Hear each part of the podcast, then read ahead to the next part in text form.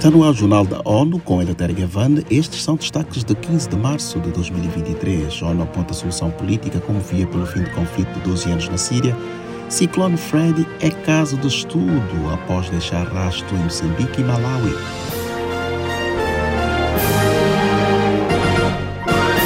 As Nações Unidas marcam neste 15 de março a passagem do 12º ano desde o início do conflito sírio. Altos funcionários e agências da organização expressam preocupação com a perda de vidas, abusos e sofrimento de milhões de pessoas na que é tida como uma das emergências humanitárias mais complexas do mundo. Os detalhes com Ana Paula Loureiro. Para o enviado especial do secretário-geral, Guy Pedersen, a situação síria é insustentável e sua continuação desafia a humanidade e a lógica. O mediador diz que a dor dos cidadãos do país permanecerá sem uma solução política abrangente que restaure a soberania e a integridade territorial e permita que o povo viva com dignidade e planeje seu próprio futuro. Para Pedersen, os terremotos de fevereiro podem ser um ponto de virada. Os mais de 8,8 milhões de pessoas afetadas pelos sismos se juntaram aos 15 milhões que precisam de ajuda humanitária este ano. O total é o maior desde o início do conflito. Da ONU News em Nova York, Ana Paula Loureiro. A Síria é também uma das maiores crises de deslocamento do mundo, com 6,8 milhões de desalojados e 6,6 milhões de refugiados além fronteiras.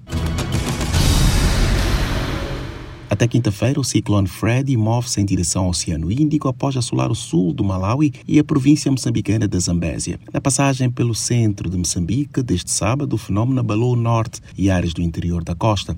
Nos dois países contam cerca de 120 mortos e cenas de destruição pelo trajeto da tempestade. Na área mais afetada, acima de 16 mil pessoas sofreram efeitos e mais de 11 mil foram deslocadas.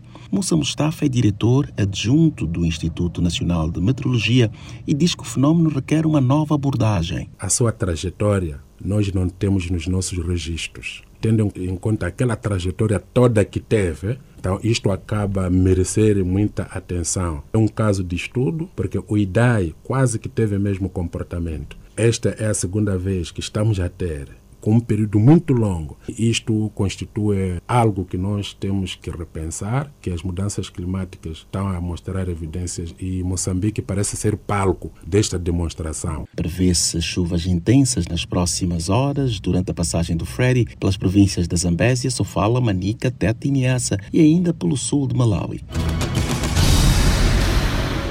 Relatora especial para a promoção e proteção dos direitos humanos no combate ao terrorismo, Fiona Ni Aluan, fez um alerta sobre o uso indevido de tecnologias de vigilância de alto risco. Acompanhe com Felipe de Carvalho. Para a especialista, atores estatais e privados estão difundindo essas inovações de maneira nociva aos direitos fundamentais. Em relatório apresentado na 52ª sessão do Conselho de Direitos Humanos, Nielon afirmou que o aumento do uso de aparatos intrusivos como drones, biometria inteligência artificial e spyware, ou programas de espionagem, precisa ser interrompido até que sejam criadas regulações mais adequadas. Da ONU News em Nova York, Felipe de Carvalho. A especialista da ONU também apoiou um chamado pelo banimento de armas letais autónomas e compartilhou uma proposta para regulação do spyware que preserva direitos humanos.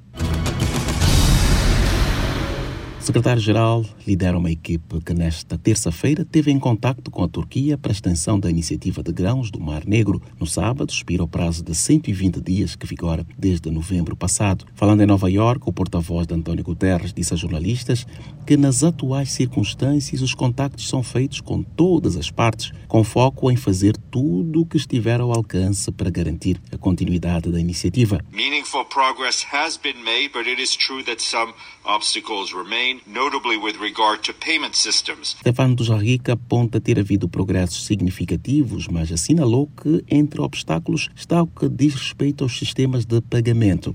O acordo envolvendo as Nações Unidas, a Rússia, a Ucrânia e a Turquia iniciou em fevereiro de 2022. Até esta semana, pelo menos 24 milhões de toneladas de grãos foram exportados pelo movimento de mais de 1.600 navios pelo Mar Negro.